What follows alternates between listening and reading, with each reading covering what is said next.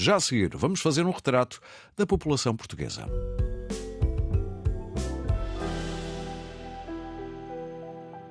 Bom, e vamos então fazer um retrato da população portuguesa, isto também eh, pegando no Dia Mundial da População, que se assinalou uh, há dias, no dia 11 de julho, foi no final dos anos 80 que se começou a falar do Dia Mundial da População.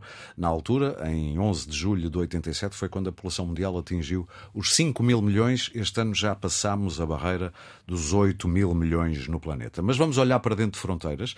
Tenho aqui comigo Paula Paulino, é coordenadora do Gabinete de Censos do INE, do Instituto Nacional de Estatística Estatística. Bom dia. Bom dia. E também a Sónia Torres, também do INE, diretora do Departamento de Estatísticas Sociais. Ambas especializadas em áreas diferentes. Eu começo pela Paula. Um, olhando para as conclusões do Census 2021, qual é que. Nem ia dizer isso. Eu ia pegar já, em vez de lhe pedir um retrato genérico, ia já pegar num número que me ficou debaixo do olho. Nós perdemos 2%, cerca de 2% da população nos últimos uh, 10 anos. Confirma-se isso? Sim, exatamente.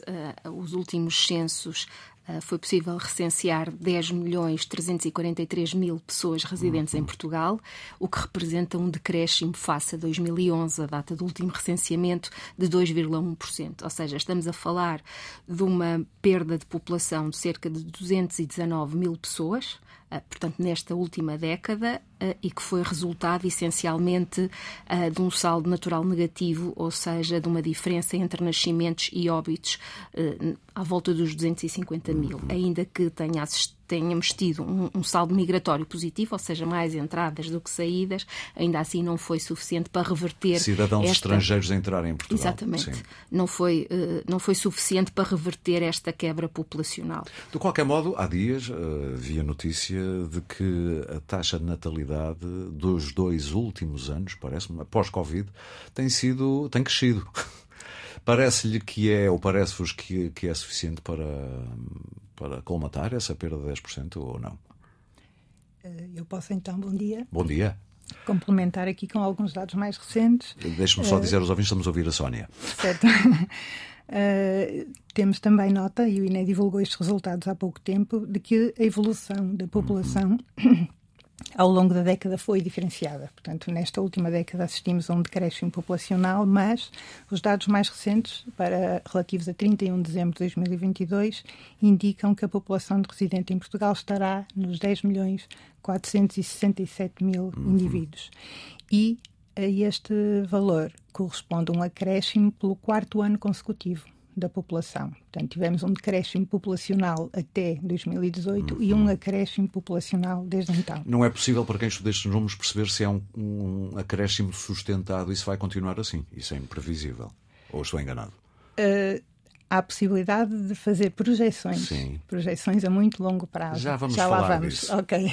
Então eu voltava à Paula uhum. para tentar perceber como é que está distribuída a população pelo território.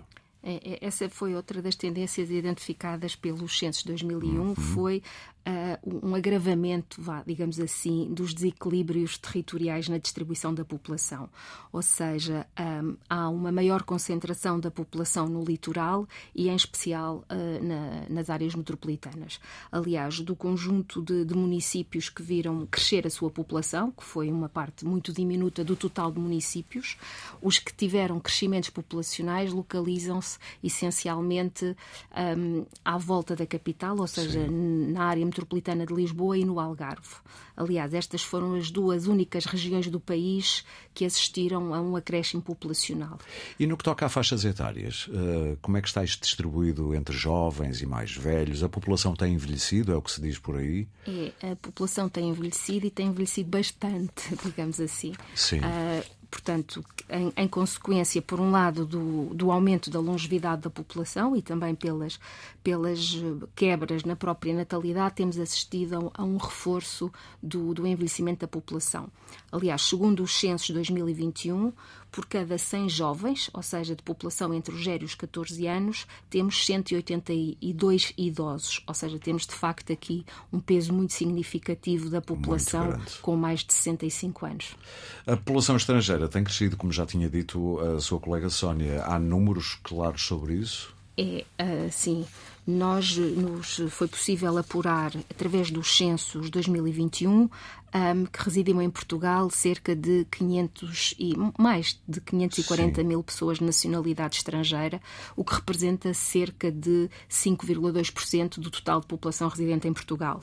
Um, portanto, a população brasileira é, é, o grupo populacional mais relevante em termos de Sim. estrangeiros, mas o que se assistiu a, nesta última década uh, foi uh, alargou-se uh, ligeiramente o leque da representatividade das várias nacionalidades. É mais inclusiva.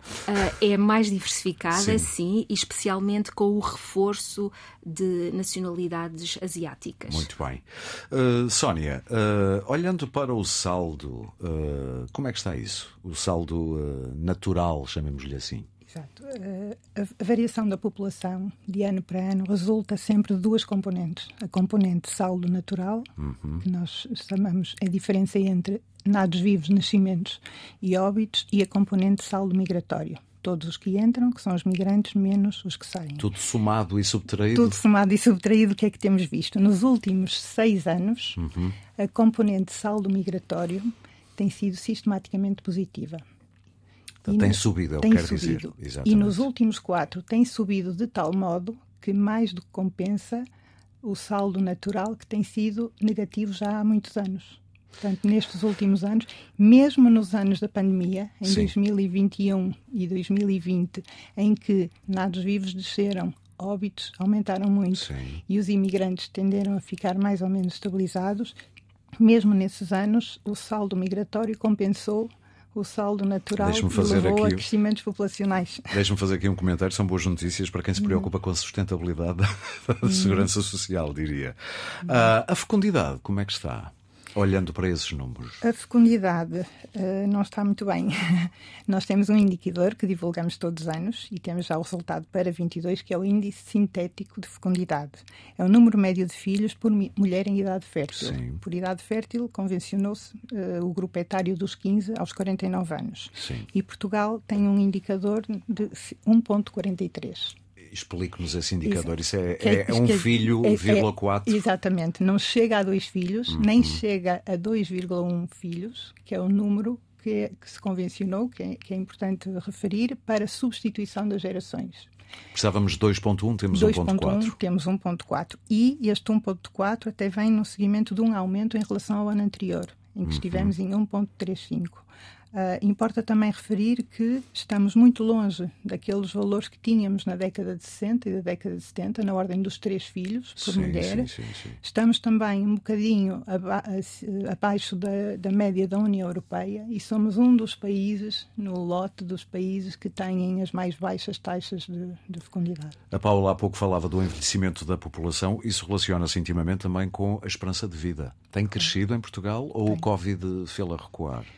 Eh, tem crescido. Houve um, uma, uma exceção, uhum. que foi precisamente em, em 2021.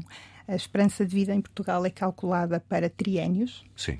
Uh, e é todos os anos. No triênio 2022, que é o último que temos, a esperança de vida à nascença foi estimada para o total da população cerca de 81 anos. Sim. Ela é diferenciada entre homens e mulheres, é tipicamente maior para as mulheres do que para os homens. Para as mulheres está em 83 anos e meio, para os homens em 78. Uh, ah, e se compararmos, por exemplo, com, com, o que acontecia no início desta série de dados, em 1980, 82, nós temos um acréscimo de 9 anos, Sim. de cerca de 10 para as mulheres e de cerca de 10 para os homens e de 8 para as mulheres. Portanto, aumentou bastante.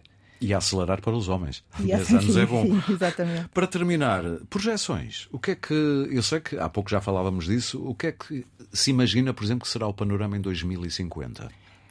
O, o INE também fez um exercício de projeções já há algum tempo em 2020. Uhum. Este exercício vai ter que ser uh, atualizado. Eu queria relembrar que uh, projeções uh, correspondem a exercícios de cenarização. Claro, é? e que valem o que valem nesse sentido. Exatamente. Não é, não é uma lei. Exatamente. E, e, fazemos este exercício a cada três anos.